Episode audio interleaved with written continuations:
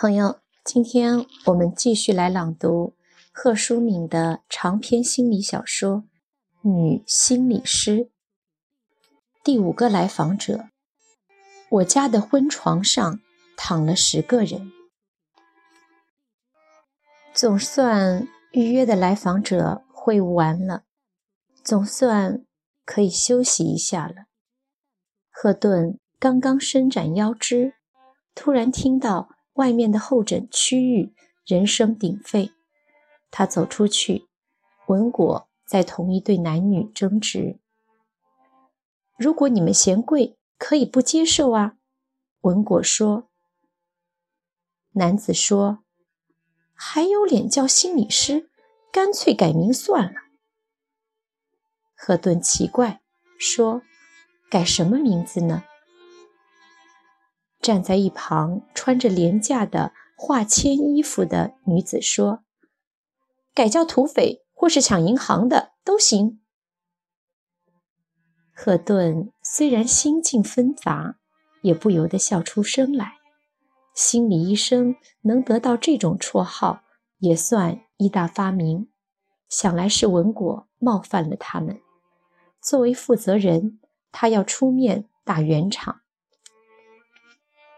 赫顿悄声说：“请问你们是？”男人粗声大嗓抢着回答：“两口子。”你们到我们这儿来有什么事儿吗？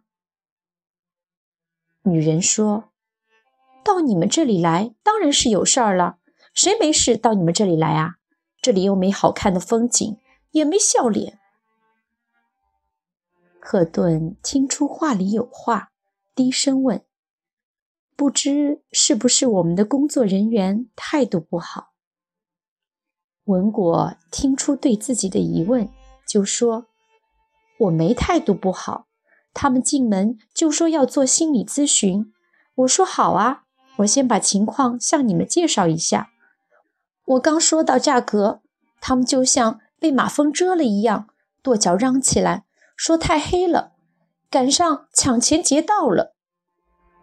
赫顿转过头来，面对气呼呼的夫妻，和颜悦色：“你们想来做心理治疗？”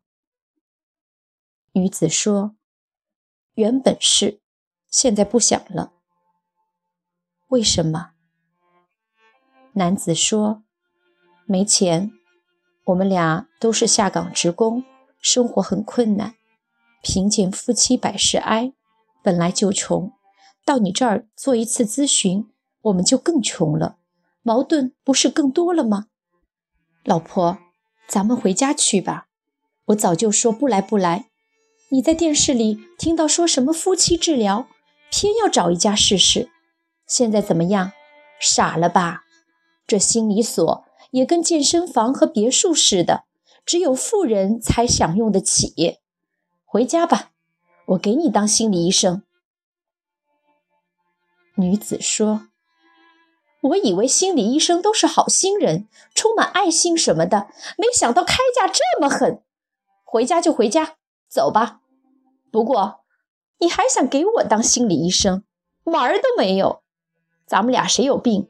就是你，我给你当心理医生还差不多。走。”如今穷人不但身子骨有了病看不起，心里有病更看不起。走吧，走吧。两人说着，就一前一后的向门外走去。赫顿说：“请留步，我还有话要说。”两人原地不动，却没有回来的意思。男人背着身子说：“你有什么快说。”穷人什么都没有，只有实诚是自己的。女人拌嘴道：“你有实诚有什么用啊？好像你的功夫多金贵似的。你说了这么多，就不让人家说点吗？大夫，说吧，我听着呢。”两人不和谐，看来的确需要心理援助。赫顿很诚恳地说。我想为你们来做心理咨询。对不起，我们没有那么多钱。我不收你们那么多钱。那你打算收我们多少钱呢？你们来的时候一定有个估算吧？觉得多少钱合理呢？男子说：“做一次和冬天储存两百斤大白菜的价差不多，就还能忍受。”赫顿注意到了，他说的是忍受，而不是通常所用的承受。不管这么多了，赫顿继续推进此事。原谅我不是特别清楚，两百斤冬储大白菜到底是多少钱？嗯，也就二十块钱吧。那好，咱们这次心理治疗就二十块钱。文果蹦起来说：“二十块，这也太少了吧！”赫顿挥挥手，就这样定了。女子看来很高兴，说：“如果是这个价，我们做，这是我们能够付得出的最多的钱了。”两人规规矩矩地端坐着，一言不发。赫顿说：“你们刚才不是挺活跃的吗？现在怎么不说话了？”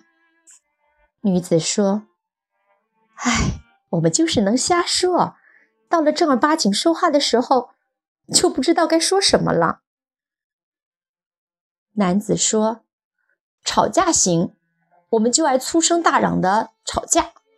你们这儿都跟蚊子似的说话，不习惯。”赫顿说：“您尽管粗声大嗓的讲话，不碍事的。”男子就对女子说：“你讲吧。”女子拼命地往沙发后背靠。还是你先说，谁让你是当家的呢？这回子儿你知道我是当家的啦，那平日里你怎么就不知道呢？哎，你这个人咋给脸不要脸呢？让你先说就是抬举你啦。我用不着你抬举。是你说要来的，是不是？是你说要是不来就离婚，对不？这事儿都是你挑起的，花了钱买罪受，还让我先说，我偏就不说了，你能怎么着啊？哎，你这个人怎么这么不讲理呀？好，我也是王八吃秤砣，铁了心了。行了，最后的挽救我也做了，连最时髦的心理医生咱也看了，这日子是没法过了，离婚就离婚。你也别怪我不仁不义，当着外人你都这么不讲理，还有什么情分呢？走吧，别占人家的地方，咱们要打要骂，回家自个抖落去。两人说着，同时站起身来要走。赫顿一直冷眼旁观，现在他已经明白了八九分，说：“谢谢二位了。”两人万分不解，说：“谢我们什么？谢谢二位对我的信任。我们没信任你啊！你们当着我的面吵架，就是天大的信任。咱中国古话说‘家丑不可外扬’，你们不见外，把我当成家里人了。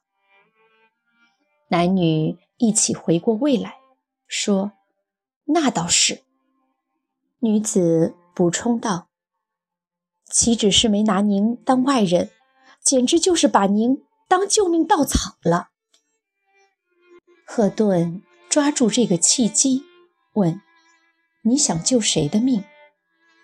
女子一指男子：“我想救他的命。我怎么了？我好着呢。”能吃能睡，吃嘛嘛香，我还想救你的命呢。两个人就救命一事又发生争吵，看来他们最习惯的沟通方式就是争吵。争吵是他们的外交部长。赫顿看过太多的夫妻，把争吵当作通往心灵峰顶的捷径。可惜他们太频繁地利用这条小路了，有一天就滚下了山坡。赫顿说：“看到你们争吵，我很感动。”两人又是大惊，说：“您不是说反话寒碜我们吗？看人吵架不是劝架，反倒感动，这从何说起呢？”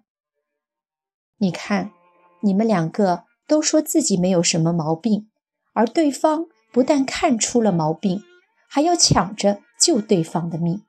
这就像一个人掉在海中，不顾自己的安危，一心想着搭救别人，这不是令人感动的事吗？两人如梦初醒。